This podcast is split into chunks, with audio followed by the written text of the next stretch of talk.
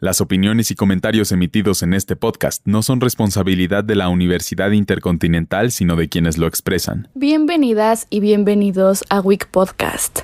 Mi nombre es Paula Ruiz y en este capítulo hablaremos sobre Linda Ronstadt, miembro del Rock and Roll Hall of Fame.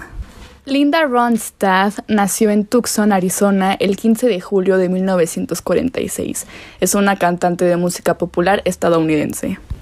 Es hija de un padre de ascendencia alemana y de una madre holandesa, descendiente de judíos ingleses. Su bisabuelo Frederick Augustus Ronstadt fue un inmigrante alemán de Hannover que se casó con una dama mexico-estadounidense con la cual tuvo varios hijos.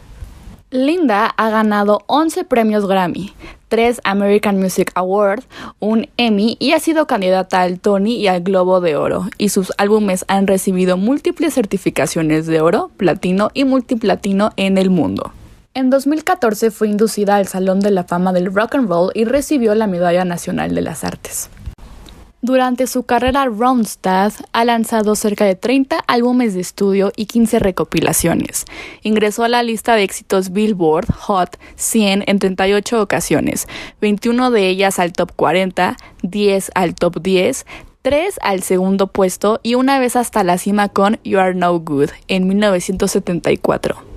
Su canción Don't Know Much, a dúo con el cantante Aaron Neville, la devolvió a la cima de las listas de éxito en el mundo en 1989 y su álbum de música ranchera, Canciones de mi padre con la canción y Ándale, siendo la de mayor difusión. Gracias a este álbum fue donde se acercó más al público latino, por lo que se interesó más por sus raíces. Es por ellos que en una reciente entrevista señaló que le hubiera gustado cantar más canciones de mariachi. Su autobiografía Simple Dreams, a musical memoir, salió al mercado en 2013 y fue incluida por The New York Times en su lista de best sellers. Ronstadt ha colaborado con artistas de diversos géneros y tendencias musicales como Bette Midler, Billy Eckstein, Frank Zappa, Rosemary Clooney, Flaco Jiménez, Philip Glass, Warren Zevon, Emilio Harris, Grant Parsons, Dolly Parton, Neil Young, Johnny Cash y Nelson Riddle.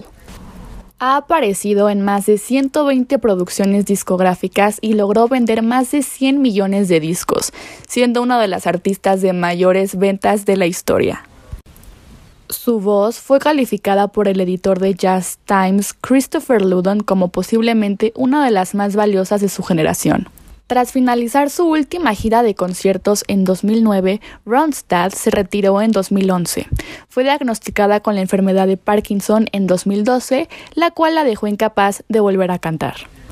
Algunos de sus éxitos mejor conocidos son versiones de canciones de Siobhan, Costello, Souther, The Rolling Stones, Mel Tillis, Tom Petty y The Heartbreakers, The Everly Brothers, George Jones, The Flying Burrito Brothers, Lil Feet, Neil Young, The Miracles, Betty Everett y Buddy Holly and the Crickets.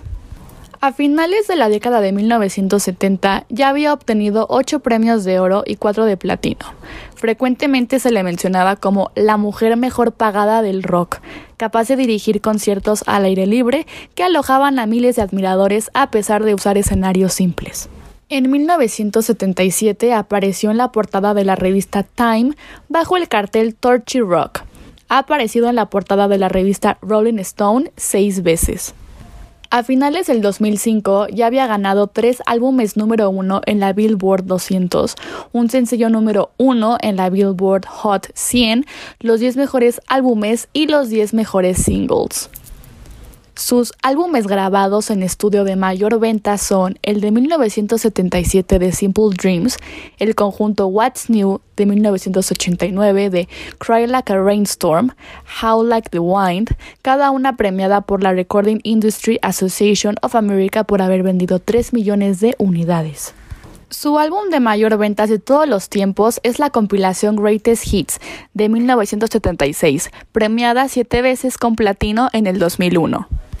Además, ha sido premiada por la Recording Industry Association of America por los 30 millones de copias de sencillos y álbumes vendidos y ha ganado 10 premios Grammy en estilos como pop, country, música latina, tropical y mexicano estadounidense.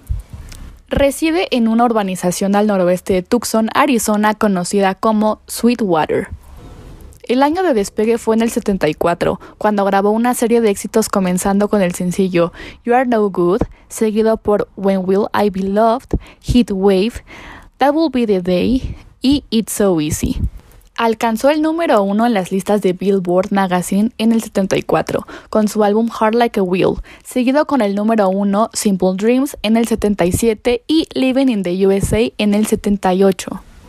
Después de aparecer en la movida de Broadway en el 83, coprotagonizó con Kevin Kline y Angela Lansbury el filme The Pirates of Penzance, una película basada en una opereta de Gilbert y Sullivan.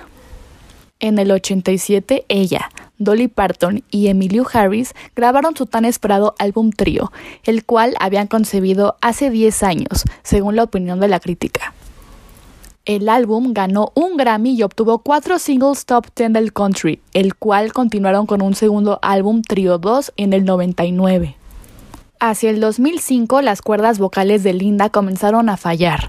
Poco a poco fue perdiendo la capacidad para cantar. En agosto del 2013 reveló en una entrevista a ARP Magazine que ha sido diagnosticada con el mal del Parkinson, lo que le impedirá cantar más, así que tomó la decisión de retirarse. Recordemos que su nota más alta en voz plena es un sol número 5, mostrado en vivo en la canción Tumbling Dice. Su nota más baja podría ser un sol número 3 o un fa número 3, y su nota más alta con voz de cabeza es un do número 6 en la canción I Knew You When. Linda, por su parte, al haber crecido cerca de la frontera estadounidense en Tucson, Arizona, estuvo expuesta a la música y la cultura de México desde muy temprana edad. Oí radio mexicana toda mi vida, dijo la cantante estadounidense en una entrevista reciente, agregando que su padre, parcialmente de origen mexicano, también cantaba a menudo en español.